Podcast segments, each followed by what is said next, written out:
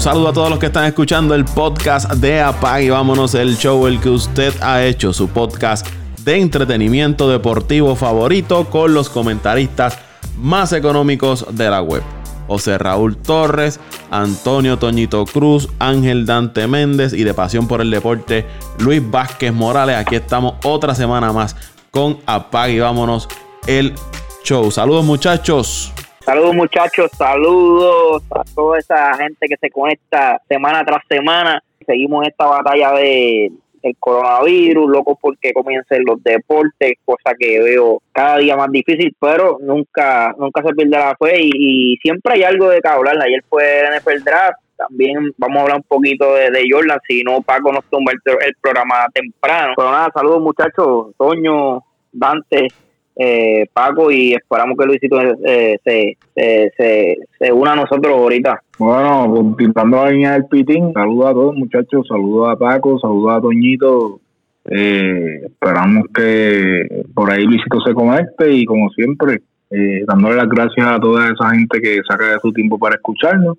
Y como siempre decimos, semana tras semana por favor, este, hasta que no pase esta situación de emergencia, eh, toma las debidas precauciones y actúe responsablemente, por favor, que eh, hay mucha gente que todavía parece que no entiende el mensaje y siguen viviendo la vida loca, como dice Ricky Martin, así que vamos por encima. Saludos, saludos Pitín, saludos a Dante, saludos a Paco, a Luisito, que ya mismo se integra por ahí. Otra semana más otro podcast más de este su programa favorito. Apaga y vámonos el show. Eh, yo espero que esa pequeña introducción errónea que Paco alegadamente la hizo errónea, pero fue con toda la intención, no salga en el, en el programa, porque entonces vamos a bajar de audiencia, eso sí. Saludos muchachos, saludos, saludos a todos y saludos a los que nos escuchan. Espero que todos estén bien, que, su familia también estén bien, al igual que los amigos que están escuchando este podcast. Esta semana fue una semana, si tomamos el domingo 19 como comienzo de la semana, pues una semana bastante movida en términos deportivos, documentarle los Bulls de Chicago. Eh, salió el resultado de la investigación de las Medias Rojas de Boston en las grandes ligas. Y ayer fue el draft de la NFL que continúa durante todo el fin de semana. Eso nos ha dado un poco de entretenimiento durante esta semana. Y continúa el torneo de MLB The Show de las grandes ligas. Sin mucho ruido, pero se está llevando a cabo. Vamos a arrancar con la investigación a las Medias Rojas de Boston que concluyó si Tony son. Ya se había rumorado que no había mucho que investigar ahí. Y las grandes ligas decidió suspender por un año a JT Watkins, que es el operador del cuarto de repeticiones de las Medias Rojas de Boston por un año. Le quitaron un pick de segunda ronda. Eh, Alex Cora fue suspendido un año, pero no por lo de Boston, sino por lo que había sucedido con los Astros de Houston. Eh, el cuarto de repeticiones, dice las grandes ligas, que fue utilizado por el equipo de Boston para decodificar señales muy pocas veces. Su uso fue limitado durante los encuentros y se hacía cuando tenían corredores en, segunda base y era menos del 20% de las ocasiones. Alega las grandes ligas que nadie lo sabía en Boston. Nadie de la gerencia, nadie del cuerpo técnico, eh, nadie de los dueños del equipo, ni su presidente, el gerente general, nadie conocía que Watkins estaba obteniendo señales durante los partidos de las Medias Rojas de Boston. Dice que Boston todo el tiempo le comunicó a sus jugadores, a su staff técnico, los diferentes memos que iba emitiendo las grandes ligas sobre esto de robo de señales y la utilización de equipo técnico, eh, de equipo electrónico para el robo de señales. Y ahí quedó todo. O sea, fue lo que llegó las grandes ligas. He leído críticas hacia las grandes ligas por esta investigación, porque si se criticaba lo que ocurrió con Houston, que se entendía que las penalidades no fueron fuertes, pues con esta de, Boston eh, son menos fuertes, aunque eh, la gravedad del asunto es menor en comparación con lo que ocurrió en, Houston, porque aquí no había un esquema donde estuvieran los jugadores involucrados, no se estaba haciendo durante todo el tiempo, fue un periodo durante temporada regular, dice que no se utilizó durante la, la postemporada. Y a lo que yo voy es, si miramos el castigo de Houston, y el castigo a Boston. Yo dueño de un equipo digo, yo puedo hacer trampa, ganar un campeonato, el daño hacia mi figura es mínimo ninguno como dueño de equipo. Eh, me busco dos o tres chivos expiatorios del equipo a quien echarle la culpa. Me llevo un campeonato para mi casa. Tengo ganancias de las ventas de memorabilia por ese campeonato. Eh, y salgo bien ya. Entiendo yo que eso es el mensaje que si yo fuera dueño de un equipo me está enviando a las grandes ligas. Bueno, Paco, vamos a recapitular. Eh, mucha gente quería que encontraran algo en Boston. Mucha gente estaba pidiendo sangre y ya lo habíamos comentado yo creo que en múltiples ocasiones en podcast anteriores, que no se estaba encontrando nada y, los más los más dolidos por esto son los fanáticos de los Yankees que querían echarle tierra a Boston. Lo siento, José Raúl, pero así es, es lo que he escuchado, es lo que me han comentado. Eh, pero pero para mí eh, le cayó la boca a esa investigación a mucha gente que decían que Alex Cora había creado el mismo esquema en Boston, ya lo habíamos comentado, como dije, de que no aparecía nada eh, una suspensión de un año, que si vamos a ver, perdón, no es una suspensión de un año, es una suspensión por la temporada 2020, que si vamos a ver, eh, la, temporada empezaba a finales de marzo, ya se supone que abril fuera el primer completo de temporada, ya la temporada no va a empezar en abril, posiblemente no empiece en mayo ni en junio, viene empezando en julio, eh, posiblemente se juegue julio y se juega julio, agosto, septiembre y octubre, o sea que prácticamente el castigo es un par de meses, no es la temporada completa. Y con lo como habíamos comentado, no sé, recuerdo si fue Paco en un podcast o, en el chat con, la, con, las posibilidades reales, muy reales, de que ya el 2021, 2022, Alex Cora esté dirigiendo nuevamente Grandes Ligas. Eh, no, no se dio lo que mucha gente esperaba, lo que mucha gente vaticinaba, muchos fanáticos que estaba loco por, por, ver sangre y por seguir tirándole fango a, a, estos, a estos equipos y a, los boricuas, no se le dio.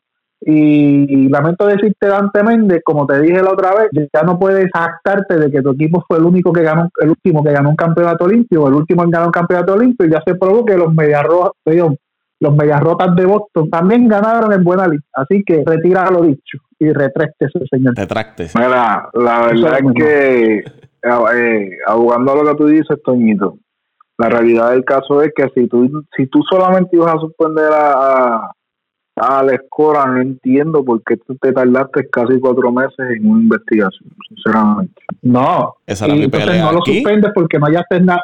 No hallaste, no hallaste nada en Boston y lo suspendes por lo de Houston. Pues suspéndelo de una vez cuando llegó la investigación de, de Houston. ¿Para qué esperar tanto?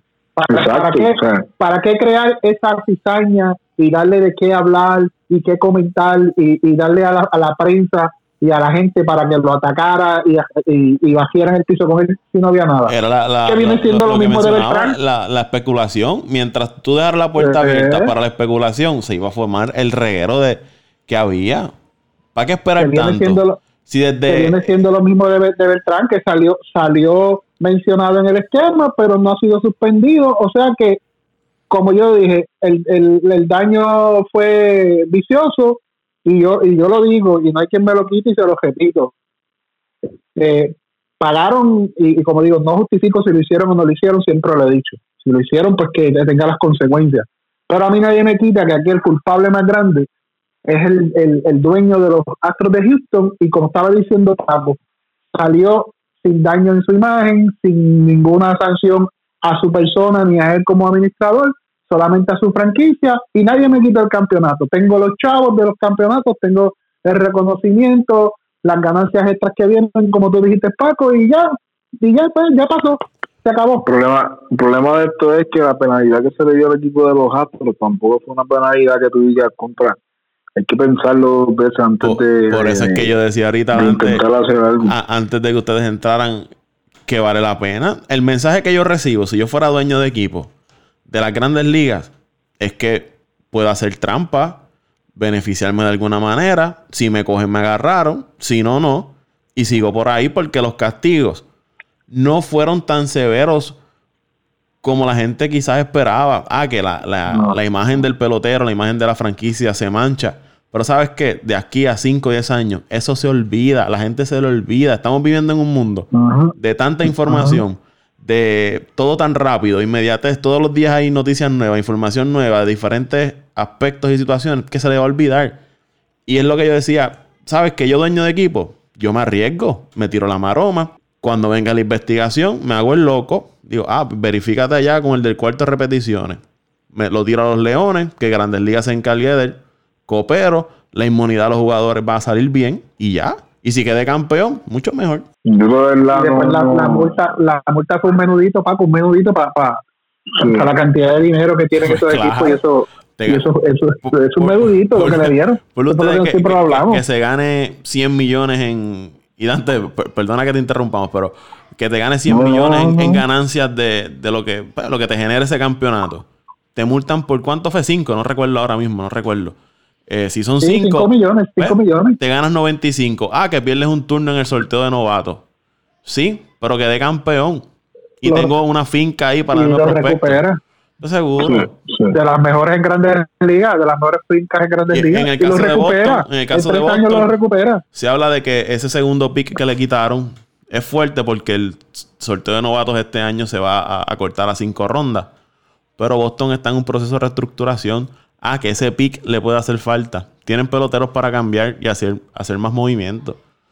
yo entiendo, al final de estas dos investigaciones, que el mensaje de la Grandes Ligas fue, no se preocupe, usted puede hacer su trampa, castigo va a ser mínimo y se acabó el evento.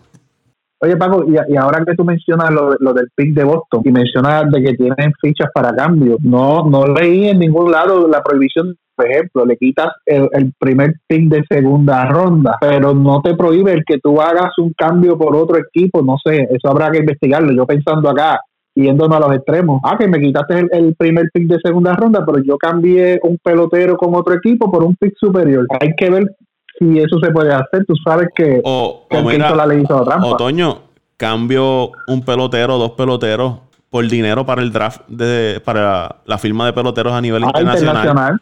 Y cuatro. Y voy, me voy a Latinoamérica y, y, puedo conseguir un peloteros seguro. puedo firmar hasta cinco o seis prospectos por, por, por, tres veces menos lo que por lo que firmo un, un, prospecto a nivel de Estados Unidos, a nivel de la, de la nación americana. O sea, que Atlanta sí los pillaron. Atlanta los pillaron en el 2017 cuando los agarraron filmando eh, ofreciendo el acuerdo a jugadores latinoamericanos que le quitaron un montón de dinero. No pueden filmar jugadores ahora. Y perdieron, perdieron aquel pick. Y, perdieron eh, prospecto a Maitán, que está con ahora con Los Ángeles. Perdieron, ellos perdieron ahí en la finca. El prospecto número uno de, creo que era venezolano domingo dominicano, que lo perdieron. Sí, Kevin Maitán, que era el, campo corto mejor rankeado. Y, y, pues no salieron tan mal porque no ha hecho más, no ha despuntado, se ha quedado en, se promesa. Exacto. Dante, ahora sí. No, no, no, básicamente ustedes lo dijeron todo. Yo, de verdad, no, no. Estoy un poco descontento con la manera en que las grandes ligas estaban manejando la situación. No sé si fue que, que, esto del coronavirus le cayó como bendición al equipo de Boston. Pero la, al final del día, insisto, o sea, si tú estás cuatro meses haciendo una investigación prácticamente desde que empezó el año, están con todo ese reguero y que tú vengas a decir ahora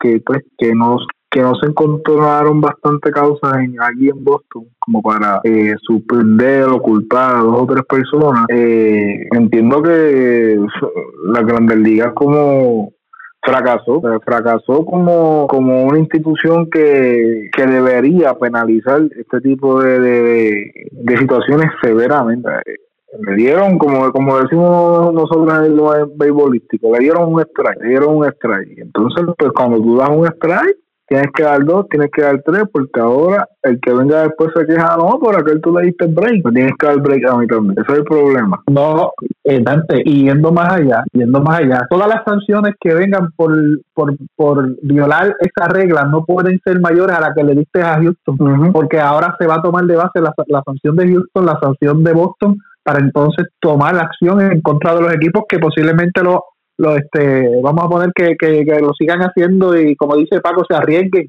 pero si lo que me van a dar son 5 millones de pesos de multa yo me gané 100 millones este año y me quitan un pick pues yo tengo buena finca se lo recupero yo y a lo mejor no lo consigo a nivel nacional, pero lo consigo a nivel internacional, ¿me entiendes? Y, y, yendo, y, y, yéndonos a los extremos, no seamos ingenuos. ¿Ustedes se creen que el equipo de Boston vamos a irnos a, a los extremos y, y, hacernos abogados del diablo. ¿Usted se cree que, el equipo de Boston, después de haber visto la investigación de Houston, vamos a pensar maliciosamente, no pudo haber preparado todo para que los testimonios y las pruebas apuntaran a ese empleado y que ese empleado se echara la culpa y que todo lo señalara a él y ok, te fuiste, te suspendimos, te vamos a votar, pero por otro lado te vamos a recompensar con otro sí, trabajo. Eso, eso, iba a traer, eso iba a traer, eh, Toño. Eh, es un año. no tan solo eso. Es un año la suspensión. un año. Y puede volver a, Un año no, es una temporada, Paco. Y vuelve el año que viene. que no es el año, es la temporada. Y vuelve el año que viene. La temporada va a ser más corta. La temporada de este año va a ser más corta, o sea, y entonces, ah, no puede estar, a lo mejor Pues mira, eh, nosotros, Boston, que de hecho siempre lo he mencionado, la gerencia de Boston y de los, y de los Mets se han comportado una altura y, y una, con profesionalismo a, un buen nivel, eh, eh, este, a lo contrario de la de, la de, la de Houston.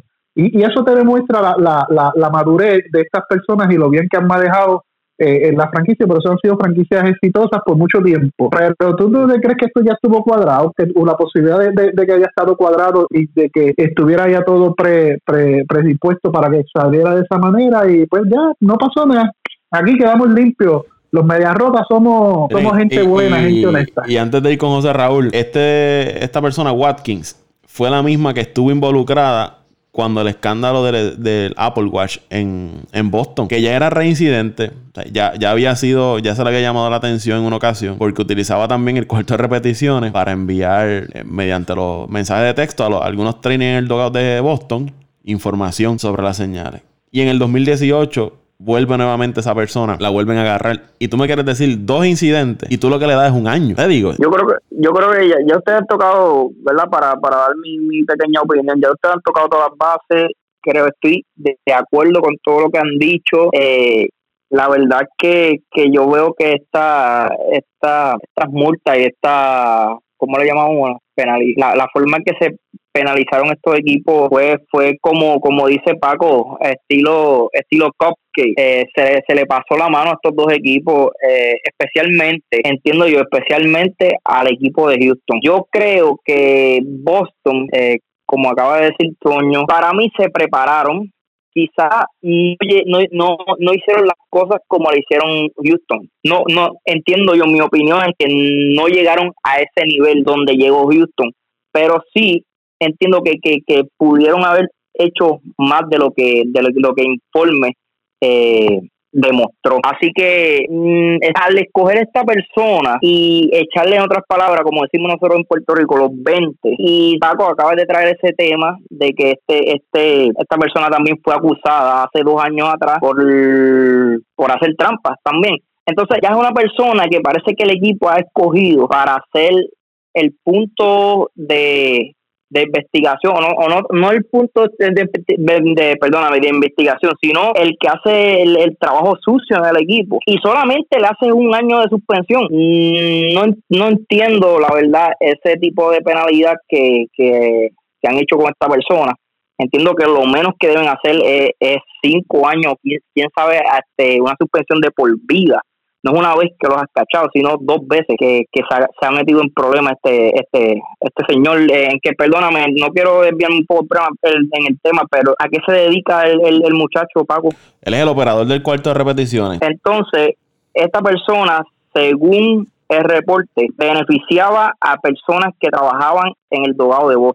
Lo, que dice el informe es que él era la persona que cuando antes y después de los juegos se sentaba a analizar los partidos, decodificaba las secuencias de señales, que eso sí lo puedes hacer en grandes ligas. Lo que no puedes hacer es hacerlo en el momento que está ocurriendo el partido. Lo que sería un ejemplo, por decirlo así, en vivo. Mientras se está llevando un partido, no lo puedes hacer. No puedes estar en el cuarto buscando secuencias de señales para comunicárselas al equipo. Se dice que él lo hizo eh, solamente cuando había corredor en segunda base. Cuando había un corredor de segunda base en Boston, pues trataba de comunicar esa, esa secuencia de señales para beneficiar al equipo. Grandes Ligas dice que eso solamente era el 19%, 19.4% de las ocasiones que se utilizaba eso. Los jugadores dicen que no era en todo momento. ok, y por no ser en todo momento, por solamente ser el 19% de las ocasiones, eh, no tiene, no tiene un peso de culpa porque fue el, como de en la trampa, ¿verdad?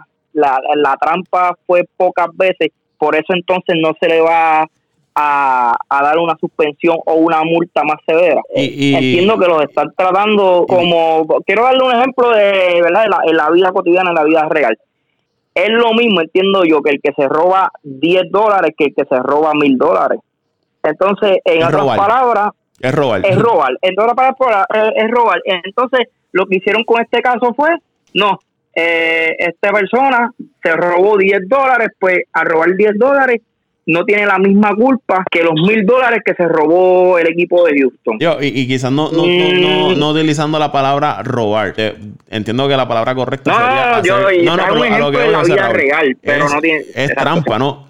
La, es trampa, sea como sea, hacer trampa. Pequeño o grande es hacer trampa. Te vas a beneficiar. Lo que Grandes Ligas dice es que esto era... Él lo hacía por su cuenta nadie lo sabía en Boston, nadie, era como que él por su cuenta, él de buena fe dijo, ah, yo quiero ayudar a mi equipo y voy a hacer esto para que el equipo se beneficie. Nadie más lo sabía en Boston. Y, y ustedes, ustedes se chupan el dedo como, mucha gente se está creyendo ese cuento, porque por lo menos yo no me creo ese cuento. Una persona que, que ya estuvo en la organización, que se supo de antemano que era un tramposo con lo de los, los relojes Watch, entonces vuelve al equipo y trata de ayudar el equipo sin, sin ayuda de nadie de adentro de, la organización.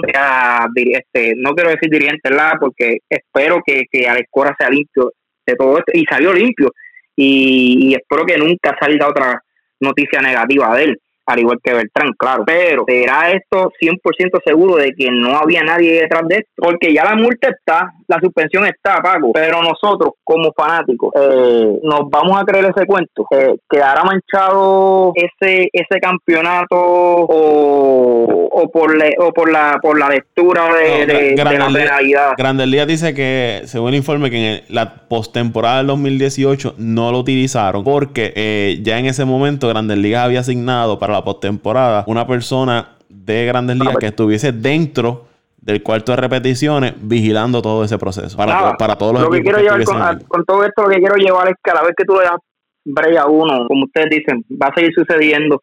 Y, y, más cuando las multas y las penalidades son son mínimas. Un año o como está diciendo Toño no un año meses a ver, eh, cualquiera se tira un riesgo. Eso es como si te, a ti te dicen hoy eh, mira, vamos a, vamos a hacer trampa, tenemos el break de, de quedar campeones y cuando tú tienes un equipo que tú sabes que no tienes la oportunidad de ganar ese año y con una trampa como la que hizo estos equipos, Houston, Boston, eh, ¿verdad? Eh, diferentes, eh, vamos a poner el, caso de Houston, solamente perder 5 millones de dólares, un campeonato, pero a, te dan un campeonato, tuviste en el show grande no solamente por un año, sino por, por dos, tres años. Cuando eh, dos veces que fueron a hacer el campeonato, tú te tiras el riesgo, tú te tiras el riesgo. Eh, entiendo que, estoy con todos ustedes, entiendo que la Grandes Ligas eh, pues, tuvo, tuvo un, un gran error en, cómo, cómo resolvió este problema. Ya, eh, para terminar, el, informe dice que Watkins decodificaba eh, las señales desde el cuarto de, repeticiones y lo hizo sin el consentimiento del gerente, ni del cuerpo técnico, ni la mayoría de los jugadores de, Boston. No es la primera vez que, que se descubre a Watkins violando las reglas de grandes ligas porque fue participante clave en el incidente de, del Apple Watch a finales del 2017, cuando Boston admitió pues haber utilizado un reloj inteligente para comunicar las señales. Dice que, ah, estoy traduciendo mientras lo voy leyendo, que a diferencia de lo que hizo Houston, que los jugadores le comunicaban al bateador las señales tocando el dron de basura y todo lo, que salió. Eh, Watkins eh, lo hacía de forma menos, eh, digo, de forma más limitada. Lo hacía como que no lo hacía tan obvio como lo hizo el equipo de, Houston. Lo que les mencionaba fue utilizada cuando había corredor en segunda base. Y dice Watkins comunicó secuencias de señales a los jugadores. Lo hacía en pequeña, en pequeño porcentaje pequeño de las ocasiones. Y lo que te mencionaba, José Raúl, fue solamente la temporada 2018, porque ya en la postemporada 2018 y la temporada 2019 en la Grandes Ligas ya había colocado una persona monitoreando la sala de, repetición. Dice el comisionado que su decisión no va a sancionar ningún personal del equipo de Boston que no sea Watkins, porque consideró que de la oficina central de las Medias Rojas no estaban al tanto de lo que Watkins hizo y que tomaron las medidas adecuadas para comunicarle tanto a Alex Cora y, a, y al personal de, que trabaja en el cuarto de repeticiones, incluyendo el propio Watkins, no podían utilizarse durante los juegos para decodificar señales. Y dice, no... La pregunta es... Ah. Ah, perdona, la pregunta es, eh, Toño trajo el tema de que los fanáticos Yankees están molestos. Yo creo que, que los fanáticos de Houston deben estar un poco molestos también con esta con esta declaración de, de la Major League en contra de, de Boston. Porque, como te dije, ¿sabes? están culpando, están... Eh, prácticamente le echaron los 20 a Houston y le pasaron la mano a, a, Boston en, en todo esto. No importa la gravedad del caso. Yo, yo soy de los que cree que, que si tú eres, eres tramposo, eres tramposo. Y, y Boston tuvo la ventaja de que todos los medios estaban encima de Houston y también que dio la oportunidad de prepararse mejor. Quizás Houston no tuvo tampoco esa oportunidad porque cuando cayó esa noticia, todo el mundo atacó a Houston. Los jugadores, ya estaba, ya estaba el off-season. Los jugadores, un jugador está aquí, otro está acá, ¿sabes? Están tan dispersos. Uno estaba en Puerto Rico, otro, por ejemplo, en, el caso, en, el caso, de eh, Houston, McFreight fue el que eh, dio a conocer todo, que fue un propio pelotero estando allí dentro de la organización para ese año quien da quien lo da a conocer. Exacto. Como querían sangre, Toño, querían sangre. como, como dice, como dice Toño, ¿sabes? Eh, Boston tuvo también la oportunidad de prepararse de prepararse, se, tuvo meses de, de, preparación, en cambio a, Houston que tuvo por esa parte la mala suerte que, que le cayó esa bomba de agua, en, en ese bomba de agua, no, perdón, esa, ese balde de agua eh, por encima rapidito y todo fue en una semana, eh, prensa, grandes ligas, peloteros, y también vemos el caso de que los mismos peloteros atacaron más al equipo de Houston que el propio propio Boston. Eh, entiendo yo que quizás Boston también tiene los peloteros que, como por ejemplo David Ortiz, Pedro Martínez, que sacaron rápido cara por la franquicia, peloteros respetables en las grandes ligas, que quizás muchos peloteros no se atrevieron a atacar al equipo de Boston como, como, como atacaron al equipo de Houston. son, son tantas y tantas eh, eh, pregunta y respuesta, ¿verdad? O, no, no diría pregunta y respuesta, sino eh, ventajas que tuvo el equipo de Boston por encima de, del equipo de Houston. Para terminar, dice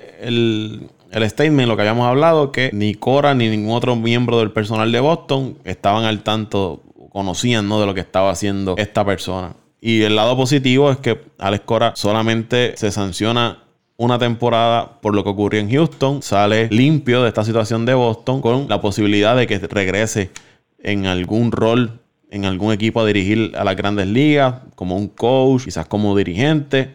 Yo entiendo que no va a ser de inmediato. Quizás los equipos antes de nombrarlo traten de enfriar la cosa. Algo, pero que, mucho le costó a Jaulito decir que los Yankees hicieron trampa. O, no mencionarlo. Ese muchacho quieto. Espérate, ¿cuándo hicieron trampa? ¿Cuándo hicieron trampa?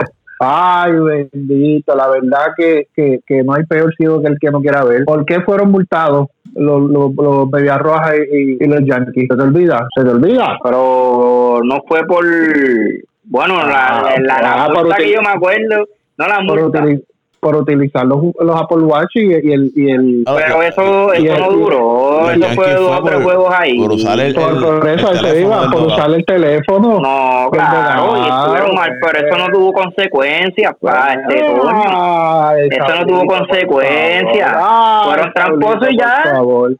pero verás ¿sabes qué? por favor por favor, que tu equipo, que tu equipo haga lo mismo, a ver si gana un campeonato, porque más de tú. Pero es que, y el tuyo, cuando lo hizo, ganó campeonato. Déjese de eso, compadre. Vamos a dejar la Grandes Ligas. Vamos a hablar ahora del documental The Last Dance que se estrenó el pasado domingo. Primeros episodios 1 y 2 por la cadena ESPN a nivel internacional. Eh, lo puedes ver a través de Netflix. Aunque Dante me dice que allá en Alemania no, no lo ha podido encontrar en, en Netflix. Eso es así, no, aquí no lo he encontrado. que yo tengo el Netflix este, con el VPN de Estados Unidos o tengo que verificar a ver si puedo cambiarlo, pero de verdad que no, no lo he visto. No he visto los primeros dos episodios, así que vamos a ver cuándo puedo verlo. Ah, y, una pregunta, Dante, este, ¿tienes ansia por verlo? ¿Tienes, ¿Tienes esa desesperación por verlo? Se está perdiendo la oportunidad de ver una de las mejores franquicias de la historia y el mejor jugador. De eso es lo que él se está perdiendo. Mira, aquí quien eh, me imagino que Toño lo vio, Paco, tú lo viste también, ¿verdad? Toño no lo vio. Ah, no lo ha visto, que entonces el único que lo ha visto aquí soy yo. Sí, pues, sí, eh, con, con, comentamos. Yo lo vi, yo lo vi. la verdad, la, ¿cómo te digo? Son 10 episodios, ¿verdad, Paco? Eh, pude ver los primeros dos el domingo. Eh, sí, ¿sabes? No deja de gustar el que, el que diga, oye, hay que hablar hay que hablar las cosas como son. El que diga que, que es una serie eh, floja como como escuché un, un amigo de nosotros este eh, Dante que puso en Facebook eh, que es un documental de, de, de potes, de, creo que potes de salchicha, qué sé yo, de, traje un comentario bien, bien arrogante, fanático de Lebron al fin, diciendo que el comentario, que el documental no sirve, bla, bla, bla. pero los el que le gusta el deporte, el que le gusta el deporte, tiene que, exacto, tiene que olvidar hace que usted sea fanático de LeBron James, usted sea fanático de, del que sea, usted sea hater de, de Michael Jordan. Usted tiene que apreciar y, y, no, tan, no tan solamente disfrutarte el, el documental, sino eh, aprender, porque hay cosas que, que yo no sabía. Yo no sabía que esa relación de General Manager con Scottie Pippen, eh, Michael Jordan existía tan fuerte, al igual que el contrato de Scottie Pippen. Oye, eh, si a ti te gusta el deporte, ponte a ver la serie, instruyete, y si tú no viviste esos años, especialmente estos, estos Lebron, que la mayoría de ellos son, son personas que nacieron eh, después de los 90, y, y tú lo llamas a esa serie una basura, es que tú eres un fanático que solamente quieres mirar el presente y, y solamente el presente LeBron James y lo que te gusta, ¿no? O tú tienes que también mirar la historia del baloncesto y, y ese documental nos trae también, ¿sabes? mucho, mucha, mucha historia que pasó ahí en los 90. No tan solo hablan del Chicago Bulls, sino también hablan de otros equipos. Hablan de un viaje que hizo el equipo de Chicago allá a Francia, cosas que, que, que yo no sabía. Y, o, de Raúl, para, para entrar bien con los detalles y eso que tú mencionas, piensen que quizás muchos dicen que el documental no sirve o está flojo. Pero miren si está tan tan flojo que rompió récord. Es el documental más visto en la historia de la cadena de ESPN. en los primeros dos episodios. En los primeros dos episodios. 6 puntos algo millones de, televidentes vieron el, documental. Ah, pero acuérdate que es la, la expectativa que se creó. Vamos a ver cómo le va este segundo sabemos el arraigo que tuvo en este segundo fin de semana, este domingo, los próximos dos capítulos. Ahí sabemos si realmente cumplió con las expectativas de, de, de, los fanáticos de Jordan. El que es fanático de Jordan lo va a ver como quiera. O sea, eh, como, como tú, Paco, que eres fanático de Jordan, lo va a ver, y de Chicago, lo va a ver como quiera. Pero aquel que lo vio por curiosidad y no lo, no lo atrapó sea, no le creo ese, ese arraigo, ese interés por seguir viéndolo, pues posiblemente no lo vea, posiblemente sí lo creo. Hay que, no se puede medir por el primer día, hay que medir ahora este fin de semana. En, en el caso. y yo creo. Dime, Sara. Perdóname, Paco, yo creo que lo que mucha gente posiblemente no le encantó. Eh, en mi caso, yo no le di un. Yo le di un, un B más, no le di A, porque esperaba un poquito más de creo que más acción.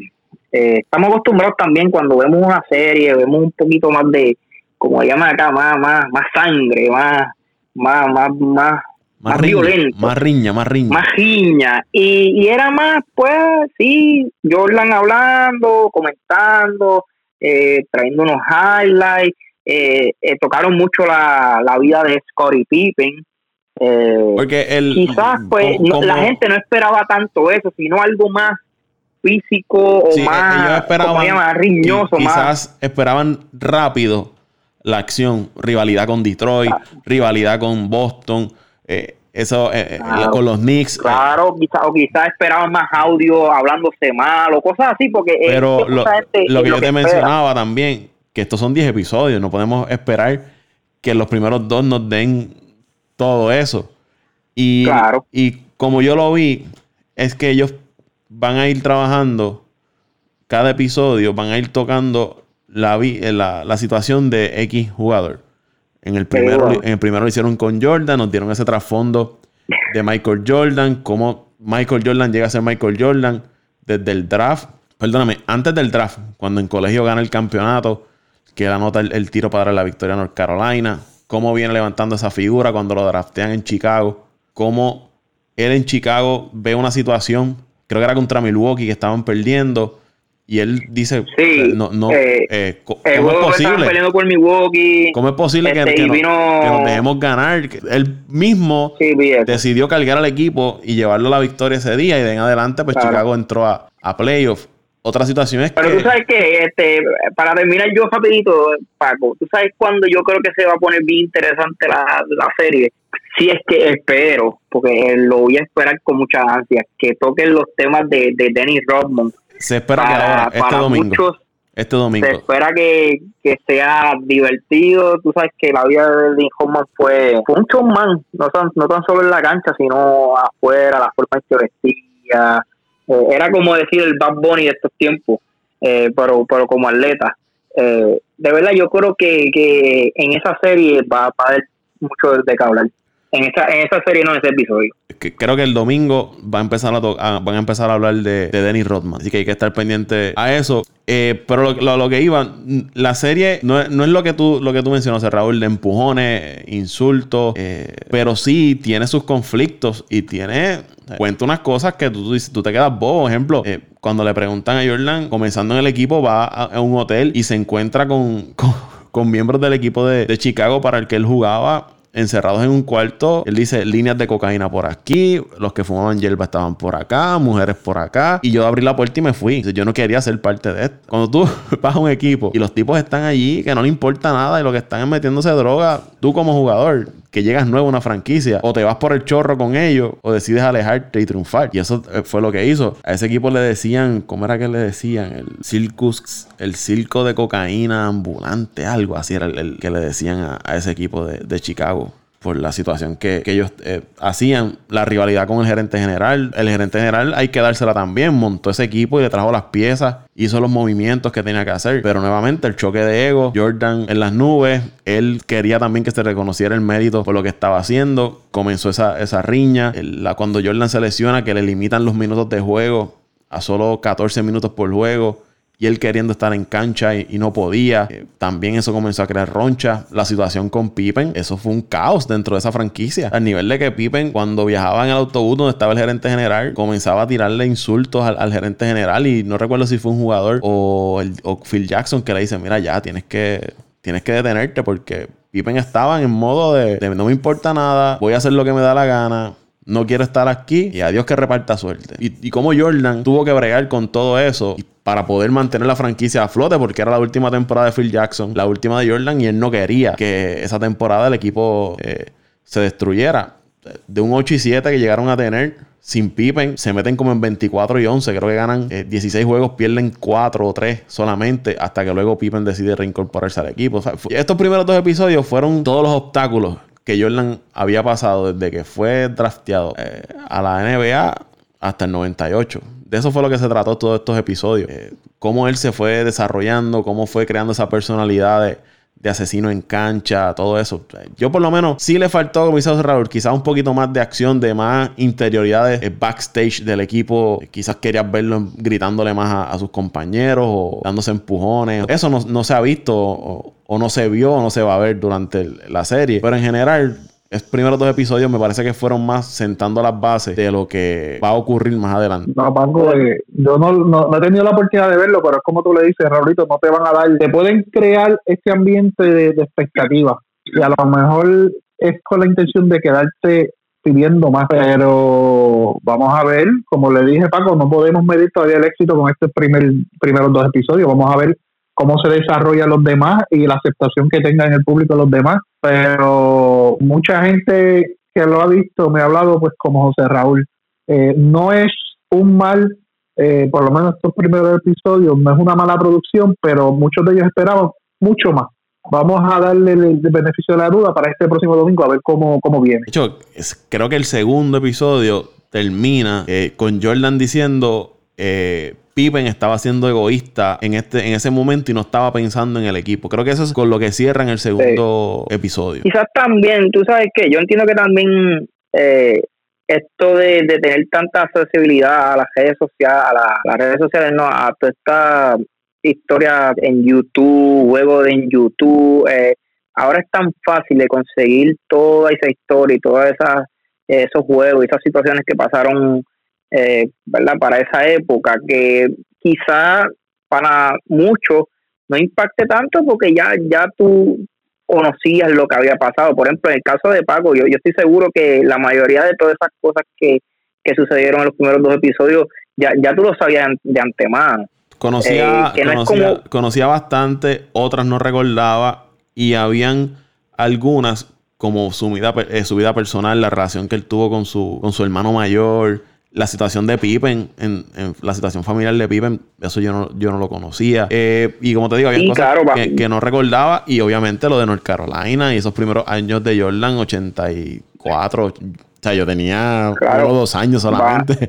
van, van, a ver, van a ver cosas que, que, claro, tú no vas a saber y, vas a ir, vas a seguir conociendo durante durante la serie, pero eh, yo yo pongo el ejemplo de cuando yo vi la película de Jackie Robinson que me gustó mucho. Eh, para mí me impactó mucho esa serie, no tan solo eh, por esto de, de que es el Jackie Robinson, del tiempo donde se jugó, sino el racismo, el racismo que existía para ese tiempo. Number 42, eh, creo, que se llama, ¿verdad? Number 42. Number 42. Para, a mí me encanta esa película, ¿por qué?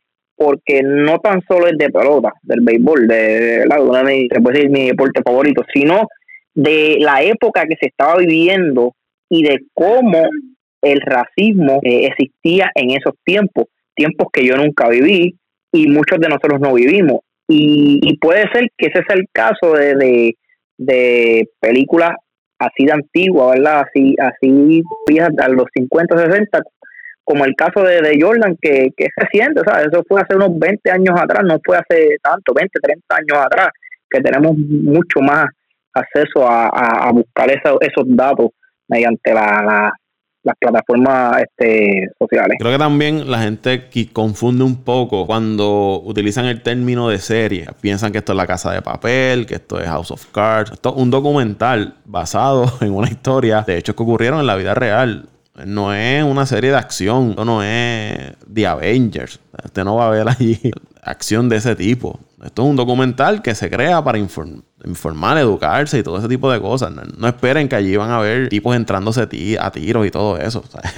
es un documental. Los que ven documentales saben cómo funcionan los documentales. Por eso es que yo hablaba, creo que fue Toñito que me preguntó en estos días en el, en el chat, de que para mí pues estaba bastante bien la forma en que lo llevaron la, secuencia que utilizan para ir contando los eventos, cómo te van moviendo a través del timeline de este evento. Ocurrió en el 98, pero vamos atrás, como vamos a ver este trasfondo de por qué X o Y persona se comporta de esta manera. E, ellos te van llevando. Por eso es que también no podemos pensarle que esto es una serie de, de acción. Y tampoco usted se puede dejar llevar por lo que digan los fanáticos de LeBron, que esos están sangrando por la herida desde que anunciaron que iban a dar ese documental. Ellos han buscado hasta el acta de nacimiento de cuántos jugadores se enfrentaba a Jordan, las estadísticas, qué hacían, qué no hacían, si eran buenos, si eran malos, todo lo que sea posible para tratar de menospreciar la carrera de Jordan y mantener vivo el debate de Jordan o LeBron, un debate que para mí, yo lo he dicho en muchas ocasiones, está muerto hace tiempo y no se debe menospreciar a LeBron. Creo que LeBron es un súper atleta, un súper jugador, pero hay que pararle ya, ¿sabes? Por eso es que José Raúl a veces me pregunta y yo digo, es que no, no vale la pena contestar ni meterse ahí. No, no vale la pena perder el tiempo. Hey, muchachos, ¿qué está pasando? Un abrazo a todos, Paco eh, Toñito, Dante, estaban por ahí, José también, que, siempre es parte del equipo, ¿verdad? Eh, nada, Paco, mano, eh, hablar de del tema de The Last Dance, como yo te, como yo les dije la semana pasada, para mí es bien complicado porque no voy a ser objetivo nunca, mano. O sea, no, no, no, no, no hay manera de, de que yo te pueda decir a ti en mi pensamiento y en mi línea de, de idea a seguir, no hay nada de objetividad. Eh, vi unos episodios, vi un, comienzo de historia. Oye, estamos hablando de la temporada del 1997, una de las mejores temporadas eh, del equipo como tal. Eh, donde ellos, ¿verdad? la, la, ¿cómo te digo? La, la, la historia se enmarca en lo que fue esa temporada, pero eh, viene arrastrando múltiples cosas que vienen pasando desde los, desde los años de 94, 95, ese desarrollo, el GM. Eh, mano, yo lo que creo que, que nos van a vender una, una trama de lo que, lo que pasaba con bochinches, con cuestiones. Eh, pero de estos dos episodios, mano, eh, eh, son los que nos están dando los hints de lo que va a estar ocurriendo en estas próximas, en estos próximos capítulos. Eh, muchos detalles de la vida de Jordan, muchas interioridades de lo que pasaba con el equipo, ya tiraron el bochinchito de las molestias que tuvo eh, Pippen eh, por la cuestión del contrato, mil cosas que pasaron que, que, o que, o que, o que nos van a seguir, que se sabían, entre comillas, y que van a empezar a tirar eh, eh, al aire en los próximos episodios pero mano, no, no, no puedo decir otra cosa que magnífico, magnífico, magnífico. Ya levantaron la bandera de la discordia entre lo que son los, los jugadores estrella y el GM en esos momentos, que se me escapa el nombre, el gordito. Eh, mano, es, es, cuestión de disfrutarse, Paco, es como, y muchachos, es como yo les digo siempre, eh, la majestuosidad de lo que es la figura de Jordan eh, eh, es bien difícil medirlo, es bien difícil porque más allá, de hecho, eh, cuando tengan el break tienen que ver, y hago esto es una parte que estoy haciendo, tienen que ver Informe Robinson. Informe Robinson están, eh, son una serie de, de entrevistas, historias de un reportero español que hace unos documentales bastante, bastante interesantes, hermano. Y estaba viendo el, el documental dedicado a Larry Bird y fue, bueno, la historia de Larry Bird es una cosa magistral, una cosa bonita, eh, de mucho sacrificio, de, de, venir desde cero a encontrarte con, en un mundo eh, diferente a lo que es tu personalidad, oportunidades de, high school, oportunidades de, de universidades, eh, termina siendo eh, reclutado por Indiana, para ese tiempo estaba Bobby Knight, no se acostumbró y ya eh, las próximas tres semanas se estaba yendo a la universidad y, ahí es que recae Indiana State para luego convertirse en su último año eh, en un equipo que llegó invicto a la final, pero se tiene que enfrentar a, a Magic Johnson en esa final de la NCAA que termina perdiendo contra Magic y ahí es que comienza como tal lo que es el rumbo de Magic y, Larry hacia la, hacia la NBA. Pero nada, eh, eh, eh, eh, ¿por qué traigo el nombre de Larry Bay a la ecuación? Pudieron haber habido muchos jugadores grandes antes de Michael, pero Michael es Michael. Por eso es que traje el tema de, de, de Larry Bay, igual que Magic Johnson es otro claro ejemplo, jugadores de la talla Hakim Malayo, eh, muchos jugadores, muchos jugadores que también fueron parte de esa selección del Dream Team eh, en el 92 en Barcelona.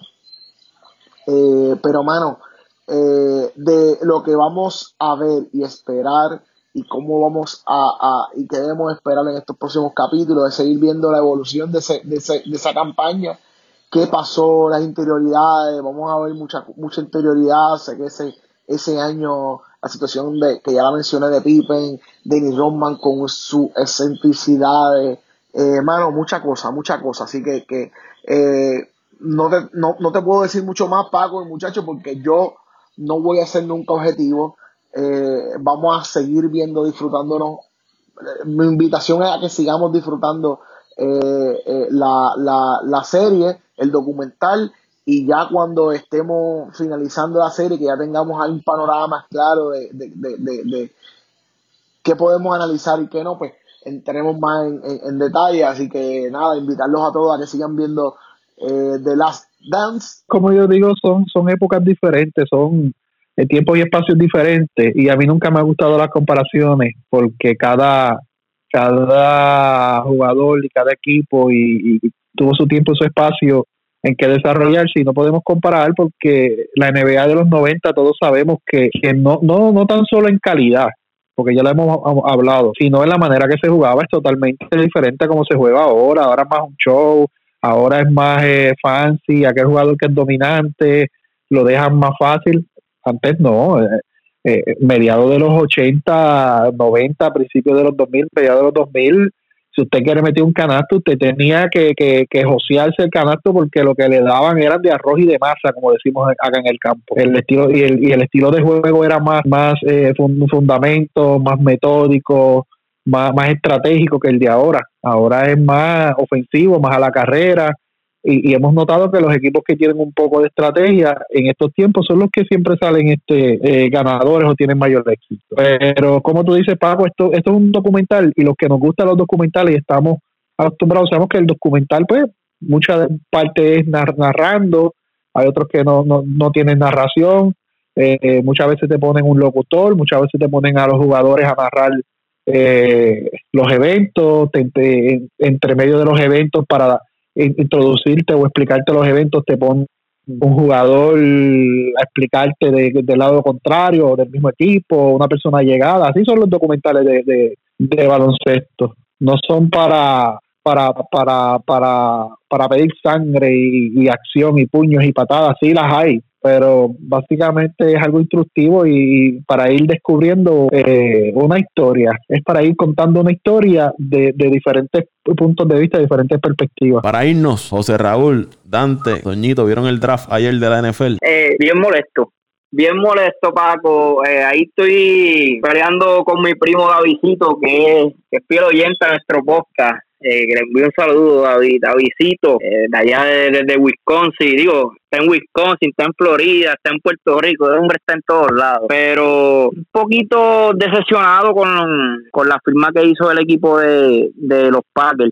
Antes de empezar con los Packers, eh, pude ver los, las primeras 15, las primeras 15 posiciones. Me, me acosté alrededor de las 10 de la noche pude ver que, que fue uno de estos drafts que por lo menos en las primeras posiciones eran jugadores de que, que ya, ya era de esperarse que esos equipos eh, eh, los escogieran. Por ejemplo, no, fue de sorpresa. mucho de, no fue de sorpresa, se, se hablaba mucho de del quarterback de Alabama, el hawaiano, un apellido un poco eh, diferente de pronunciar. Eh, Sí, sí, está ese mismo. La cuestión es que era uno de los que, uno de los picks que más se estaba hablando era el de, el de Miami, que no sabían si iban a coger ya el de Alabama o el de Oregon. Se sabía que, iban a buscar un quarterback, pero de acuerdo a ese pick también estaba el de San Diego, perdóname, los Chargers, los, los Ángeles, que eran los dos equipos que estaban en busca de quarterback en esas primeras rondas. Y prácticamente eso fue eso fue lo único así un poco interesante del, del principio del quarterback porque se sabía que Joe Boro iba para Cincinnati eh, los demás jugadores el de Washington que de hecho es de aquí mismo de Maryland, eh, cerca de Washington. La, realidad, de, la parte y, sur de Maryland. Y muchachos, que la única sorpresa y lo más que ha dado que hablar ese draft, por lo menos la primera ronda de ayer, fue lo que hicieron los Packers. Eso ha sido la noticia más relevante que ha tenido ese draft.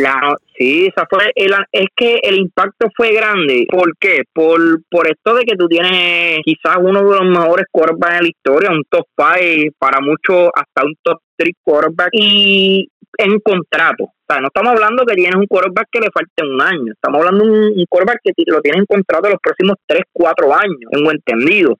Entonces, escoge un quarterback, no tan solo eso. Cambias tu pick número 30 buscando eh, estar un poco más abajo en, en las rondas. Eh, cambiaron el pick creo que 27 de Miami por el 30 que tenían y, no buscaron las necesidades que entiendo yo que es un wide receiver, quizás un Tyren, eh, mejorar la línea ofensiva donde perdieron a, Bulaga. Es verdad que, que yo creo que son, ese, ese pick nadie se lo esperaba y, y prácticamente esa fue la, la sorpresa de, de la primera ronda. Hoy se está celebrando ya la segunda ronda, creo que Dante está ahí pegado.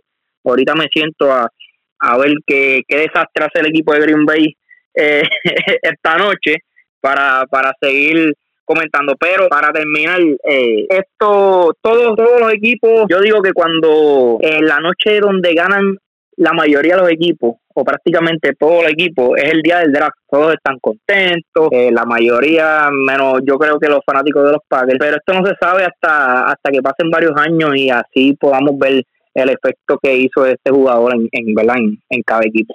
Este draft eh, eh, rompió la marca de, audiencia. 15.6 millones de televidentes fue los que estuvieron, fue el promedio, ¿no? De los que estuvieron viendo el draft de la NFL, la primera ronda. Un 37% más que los 11.4 millones que lo vieron el año pasado. Y rompiendo el récord de 12.4 millones del 2014. Así que es tanto el documental de los Bulls y Jordan como el draft de la NFL, dos eventos deportivos, eh, por decirlo así, de mayor impacto, frescos, están atrayendo la, la atención del fanático, lo que les da a ustedes entrever de que la gente está ansiosa por ver deporte, por ver cosas nuevas que no sea más allá de lo que está ocurriendo con, el COVID-19. Pues nada, que no pude ver, pues acuérdate, por la diferencia de hora no pude, pude ver aquí, empezaba como a las 4 de la mañana, no, a las 4 no, perdóname. Empezaba eso de las 2 de la mañana y, pues, ya tú sabes.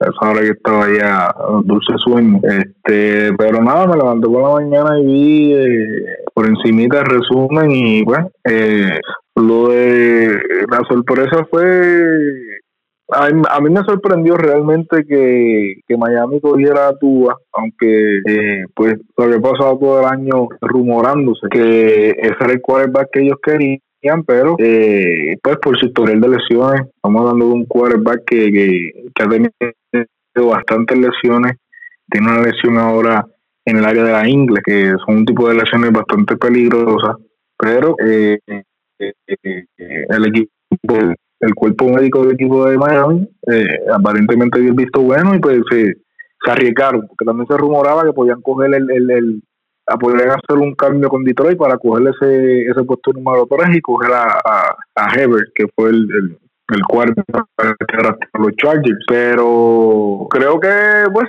vamos a ver cómo ese equipo de Miami funciona ahora. Este es desde el 99 este es su, su quarterback número 21, así que desde que Dan Marino se, se retiró del equipo de los Dolphins, eh, difícil encontrar un quarterback que se adapte a, a ese sistema y a ese equipo. Así que va, va, a estar interesante este año eh, ver. Creo que Miami, por lo menos las primeras dos rondas, ha, escogido muy bien. Eh, obviamente es un riesgo, pero si el riesgo no se lo tomaban ellos, se lo iba a tomar otro equipo. Así que eh, creo que deben hacer un buen papel este año viendo la división como está el equipo de New England ahora, que está en modo de reestructuración, creo que deben hacer este un buen trabajo. Y bueno, lo de, ya que hablaste ahí de, de, los Packers, eh, está todo el mundo allá en Wisconsin molesto, pero molesto de que, de, que he visto allá visito y veo, saludos allá a ellos también, eh, nos mandaron hasta videos de, de YouTube de Paco y eso era, yo me tuve que no, pero pero Dante, que sentar a Perdóname, la, eh, la, visitó, la visitó el defensor de los Packers, el, el chacho, el, los Packers nunca están mal y tú sabes eso. No, no, no, pero de verdad que, que decirlo. No, yo te, yo te expliqué ya la situación de los Packers, ahora mismo la situación de los Packers. es básicamente, esto que sucedió fue, en otras palabras, el dirigente de los Packers y el GM le dijeron a Aaron Rodgers, aquí tú no mandas, aquí mandamos nosotros y vamos a draftear un quarterback ahora para que deje la actitud. Porque eso es lo que se rumora, que Aaron Rodgers su problema es la actitud una persona difícil de bregar, no tiene una actitud positiva en el equipo y básicamente esto es un ultimátum, aunque aunque yo no creo que vaya a jugar obviamente, porque son cuatro años en el contrato. Pero como yo estaba diciendo a ustedes esta mañana y hablando aquí de, detrás de los, micrófonos con los muchachos, lo que tú llegas, el salario, el salario que tiene Aaron Rodgers en ese contrato es de mucho peso en general para el equipo de Green Bay. Eh, a mí no me hizo sentido el, el, el, el pick del quarterback, pero sí si hay algo que lo único que puedo pensar es que el dirigente de los Green Bay Packers, el GM, hicieron e, esta movida para implantar respeto. A mí. De que aquí tú no eres el cheche. A mí, por lo menos, a mí lo que me molesta es que tú teniendo tantas necesidades en el equipo, hayas decidido escoger un quarterback en la primera ronda cuando tenía otros hoyos que llenar. O sea, necesitas otro wide receiver que ayuda a Devante Adams. Ese es un draft que tenía mucho wide receiver de calidad. No lo, no lo selecciona. Te hace falta reforzar la línea ofensiva. No lo haces en la primera ronda. Necesitabas un Tyren. No lo escoges. Necesitas reforzar la línea interior de defensa. Tampoco. Entonces te vas por un quarterback cuando ya tú tienes un quarterback que, aunque tienes ese contrato riesgo de lesiones, pero por lo menos uno o dos años lo vas a tener ahí. Y no, lo, no veía tanto ese apuro de seleccionar un quarterback tan rápido como la primera ronda y menos hacerle un cambio para donde das dos picks para adquirirlo.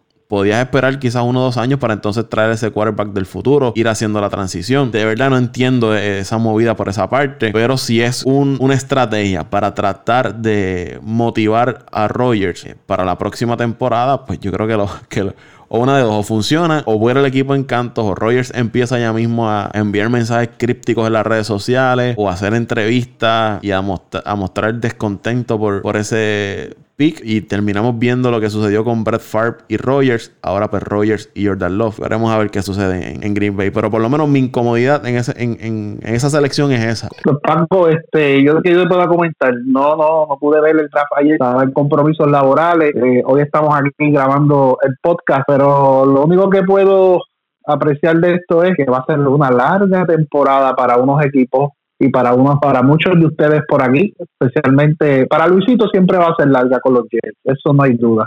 Pero eh, tendremos que escuchar a Dante peleando con England quejándose de que tiene No, no, yo no, yo no, De que no- no, no, Sí, no estuve de acuerdo sí. con el, no estuve de acuerdo con el que hicieron hoy, pero no, no, no pero, pero cada vez que cada vez que pierdan y no consigan lo que quieren va a sacar no, el es que no, es que, Sí. es que por, ¿por qué me voy a molestar? Dime, ¿por, por qué razón me voy a no, molestar? no, no, no, no deje de molestar, tío, llorar, va a llorar y, y a quejarse. Pero, pero, ¿A quién- a quién cogieron, Dante? ¿A quién cogieron? Pero dime por qué me Pero voy a. Cogi- Pues, Cogimos porque- un tipo de segunda división, caballo.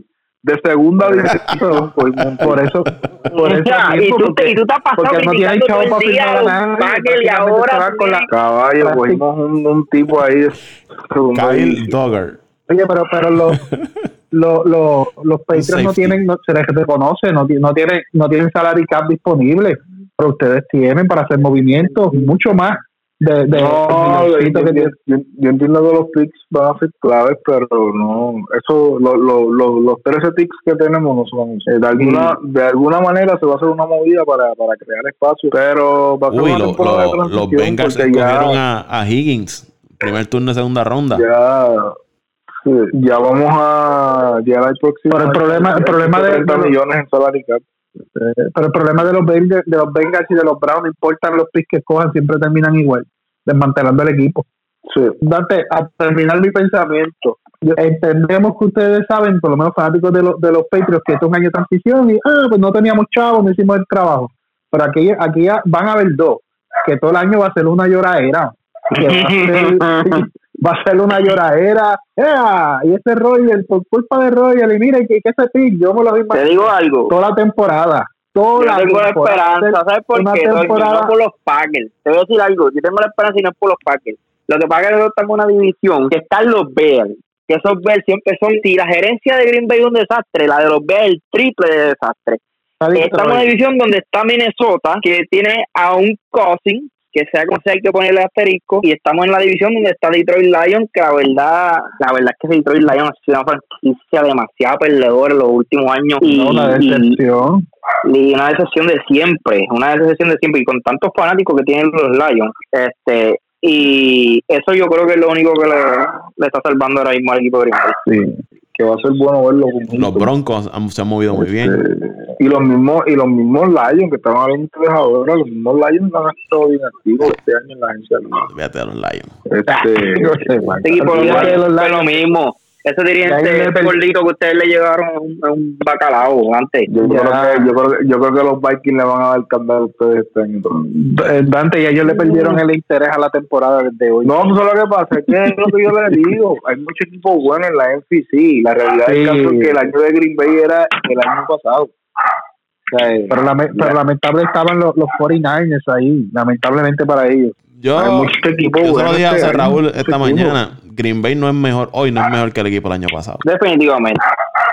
No, Pero y, los Cowboys, los Cowboys, oye, hablando de los Cowboys, que voy a hablar ahora, Eso iba a decir. Está, está, está contentísimo. No, Habla pero- con el olpite, muchacho. Pero esos son Está otros. Los algo. Cowboys son otros que roncan y roncan y cuando viene la verdad. No, pero la verdad, la verdad es que lo, lo, lo que te dije fuera del aire, Paco, ahora mismo una de las ofensivas top en la NFC con esa adquisición es la de los Cowboys. Olvídate la defensa, como te dije con Kansas City. Ese equipo te puede, si, si se adapta bien con, con, con, con esas piezas ofensivas que tiene, te pueden meter 40 todas las noches. Lo que pasa es que pues son fríos y calientes, tienen que buscar la manera. Vamos a ver, tienen dirigente nuevo, vamos a ver cómo todo fluye, pero me, me- gustaría ver, me fíjate, hablando de dirigente nuevo, me gustaría ver un Green Bay con los Cowboys, por lo menos No, un card, Para la riñita, para la riñita. Sí, una riñita de McCarthy. me van a decir loco, pero yo yo creo que ese equipo de Dallas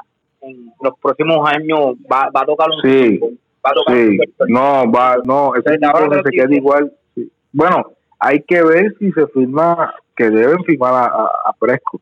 Deben, deben resolver ese problema este año. Pero tienen por lo menos sus piezas claves en la ofensiva, por lo menos cuatro años más buenos van a tener. Bueno, y ahora vamos. con este novato, tienen, tienen una ofensiva. ¿O fuimos? Ya te quieres ir, pues como no estamos hablando hablando de los No, no, Packers. están hablando- pues, no, está están hablando, mira, ni de los Ya, Packers. viste, Toño, ya empezó con la lloradera. Sí, porque, porque como no Ni- tiene na- nada bueno que decir de su equipo, no Ni de tiene los esperanza, Packers. perdió la esperanza de la temporada Ni de los ya. Bulls, Pues, ni de los Bravos. Vámonos, no está hablando de los Bravos, Vamos ni a de los hablar de los Cubs y ni de los Mets. Packers. Vámonos. Hagan un podcast ustedes solos ahí. Vamos a hablar de los COVID de los Mets. ¿Dónde los consiguen en las Va redes a ser sociales? larga la temporada. Bueno, a mí me consiguen en arroba Antonio Cruz 528 en Twitter, arroba Antonio Cruz 528 en Twitter, ahí nos como siempre. Nos pasamos posteando de deportes, política, coronavirus, sociales, de todo un poco. Todo. Eh, así que nos pueden seguir ahí, nos pueden escribir por, por mensaje directo al inbox y darnos sugerencias, como siempre digo. A mí me pueden seguir en arroba mendiciano underscore 89 en Twitter. Y estamos en el mismo mundo de Doñito, poniendo de todo. Era, y di el de, el, de, el de José Raúl que se fue. El de José Raúl, arroba JR Torres, porque él no se lo sabe, increíble. No, arroba Pito Torres. Arroba te digo, Pito yo- Torres. Yo te digo ahora cuál es. Déjame ver. Vamos, vamos, vamos, vamos, a, vamos a buscar ahí para, para tirarle la promoción ahí al Pitín. Este, el de Pitín es arroba Pito Torres 821. Ahí está. Y a mí me pueden seguir en Pasión por el Deporte, eh, en Facebook, Twitter e Instagram. Un abrazo grande, muchachos. Los quiero mucho y vamos para adelante, familia. Y el tuyo, Paco Lozado, ¿dónde te consigo? Arroba Paco Lozada PR en Twitter. Arroba Paco Lozada PR Oye, en Twitter. Pitín ya se fue a ver la Raulito se lo película. llevaron. Ah, ya se fue a ver la película. Se lo Pitín. lleva. No, no, no Sí, se fue, sí. Paco. Diga la verdad, se lo llevaron. Tumbaron. Mira, Le lo más seguro tumbaron, lo más, lo más seguro tumbaron el wifi. Eh, vámonos el show.